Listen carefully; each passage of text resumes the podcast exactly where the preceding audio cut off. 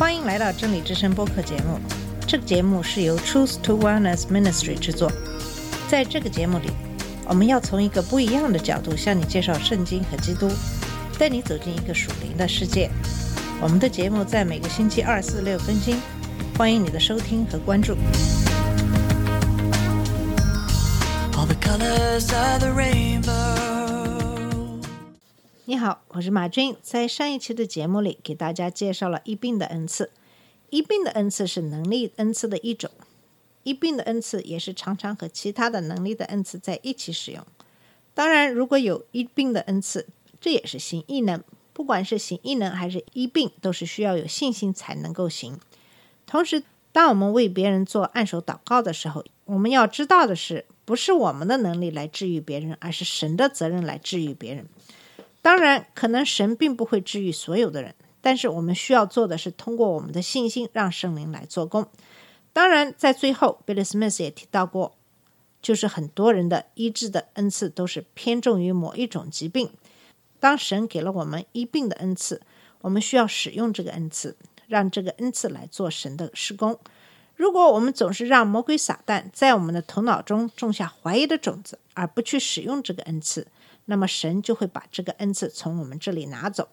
其实，对于知识的言语、智慧的言语的恩赐，还有分辨的灵的恩赐，我都有过亲身的经历。我也有过给别人祷告而得治愈的经历。我给我的女儿做过一个祷告，当时她估计是有消化方面的病毒感染，跟她一起的女孩已经生病了。那天他也在沙发上左右的扭动的不舒服，我看了真的不知所措。情急之下，就把手按在他身上，向神祷告。他立刻就安静下来，沉沉的睡去。醒来之后，好像什么事情都没有发生。我也经常会给我先生做祷告，通常他的疼痛就会减轻。虽然我给我的家人经常做这样的祷告，家人也得到了医治，可是我却没有那么大的信心去给别人做祷告。我想是的，我们需要的是信心，对主的信心。当主让我们为别人做祷告的时候，我们要做的就是顺服。在三类的恩赐当中，我们给大家介绍了启示的恩赐、能力的恩赐，最后一种恩赐是话语的恩赐。下面就是在 Billy Smith《圣灵和他的恩赐》这本书中的最后一部分，有关话语的恩赐的内容。在前面我们已经说过，话语的恩赐就是说点什么。话语的恩赐是神通过不同的人来讲述他的意愿的超自然的一种现象。话语的恩赐包括说预言的恩赐、讲方言的恩赐和翻译方言。首先是说预言的恩赐。说预言的恩赐是耶和华通过个人用这个人的语言或这个人知道的语言向教会讲话的一种超自然的现象。说预言的希腊语的意思是代表另外一个人讲话，所以如果你让说预言的恩赐通过你做工，你实际上做的是让主通过你跟基督的身体讲话。在哥林多前书十四章三到四节说：“但做先知讲道的，是对人说，要造就、安慰、劝勉人；说方言的，是造就自己；做先知讲道的，乃是造就教会。”这个说预言的恩赐和先知的执事没有什么关系，这是对耶稣基督身体的施工的恩赐。让我们来看看说预言的恩赐和先知的执事这两者之间的区别。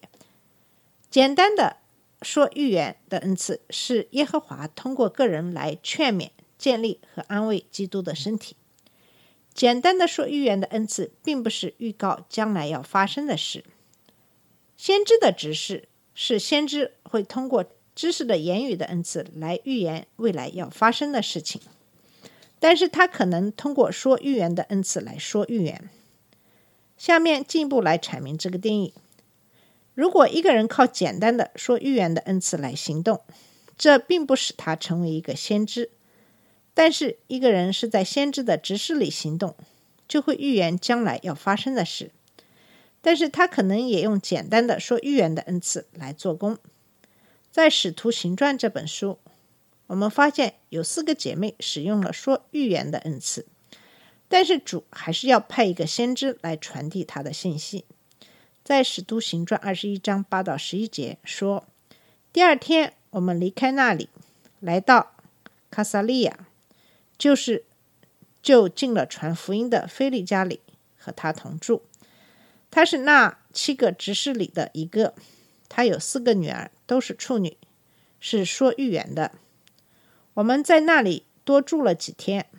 有一个先知叫雅加布，从犹太下来，到了我们这里，就拿保罗的腰带捆上自己的手脚，说：“圣灵说，犹太人在耶路撒冷要如此捆绑这腰带的主人，把他交在外邦人手。”当我们用简单的说预言的恩赐来行的时候，我们可以建立、造化、安慰。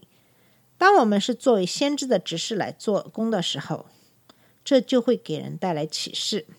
我们可以先看看圣经里提到的先知，并且观察现在的先知，你就会发现他们总是用启示的恩赐来做工，也就是知识的言语、智慧的言语和分辨的灵的恩赐。有些人教大家说说预言和讲道是一样的，或者讲道和说预言是一样的。任何时候，如果你受恩高讲道，你就会有造化、建立甚至安慰的力量。但是这并不是说讲道是从说预言的恩赐而来的。你可以在神的恩高下，用你自己的灵造就、建立、安慰别人，但是那不是说预言。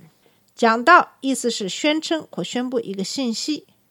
韦伯字典说，讲道的意思是传递经文。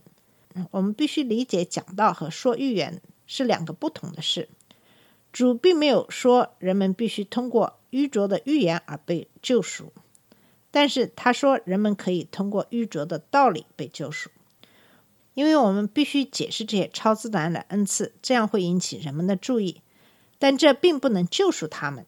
在五旬节那天，使徒们说方言，但是没有人重生，直到彼得站起来开始讲道，然后三千人得了重生。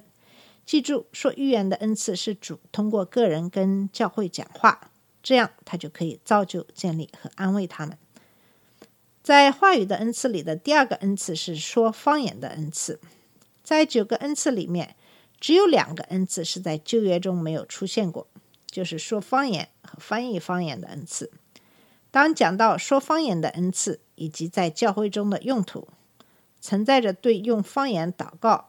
作为我们接受圣灵的最初的表现和说方言的恩赐之间区别的误解，在我们接受圣灵的最初的祷告的语言和说方言的恩赐之间有两个基本的区别，就是他们是怎样工作的。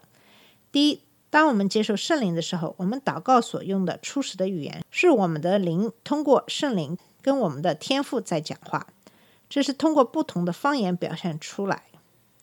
第二，我们从圣灵那里接受的说方言的恩赐，是主通过圣灵向教会讲话的表现。说的各种方言是必须要被翻译过来的。第三，圣灵是这些表现的催化剂。在这两个表现之间的区别是，一个表现是向主讲话，另一个是从主而来。你的祷告的语言是你的灵通过圣灵向主讲话。说方言的恩赐是天赋通过你体内的圣灵向你和教会讲话。我们前面讲圣灵的章节讲过祷告的方言，所以在这个地方我们主要讨论说方言的恩赐的表现。在哥林多前书十四章二十一到二十二节说，律法上记着，主说我们要用外邦人的舌头和外邦人的嘴唇向着百姓说话。虽然如此，他们还是。不听从我，这样看来说方言不是为信的人做证据，乃是为不信的人做先知讲道；不是为不信的人做证据，乃是为信的人说方言的恩赐，可能是在话语的恩赐里最常用的恩赐了。这并不是因为这个恩赐是所有的话语的恩赐中最重要的一个恩赐，而是因为这个恩赐大部分的人觉得没有太多的危险。说预言的恩赐和翻译方言的恩赐，很多人都害怕会犯错误，但是他们觉得，如果他们说方言的时候犯了错误，没有更聪明的人能够知道。他们总是可以说，在座的没有人能够翻译这个方言。在马可福音十六章十五到十八节和哥林多前书十四章的二十二节，我们都发现，当我们说方言的时候，这是对于不信的人的超自然的证据。在马可福音十六章十五到十八节说，他又对他们说：“你们往普天下去，传福音给万民听。信而受洗的必然得救，不信的必被定罪。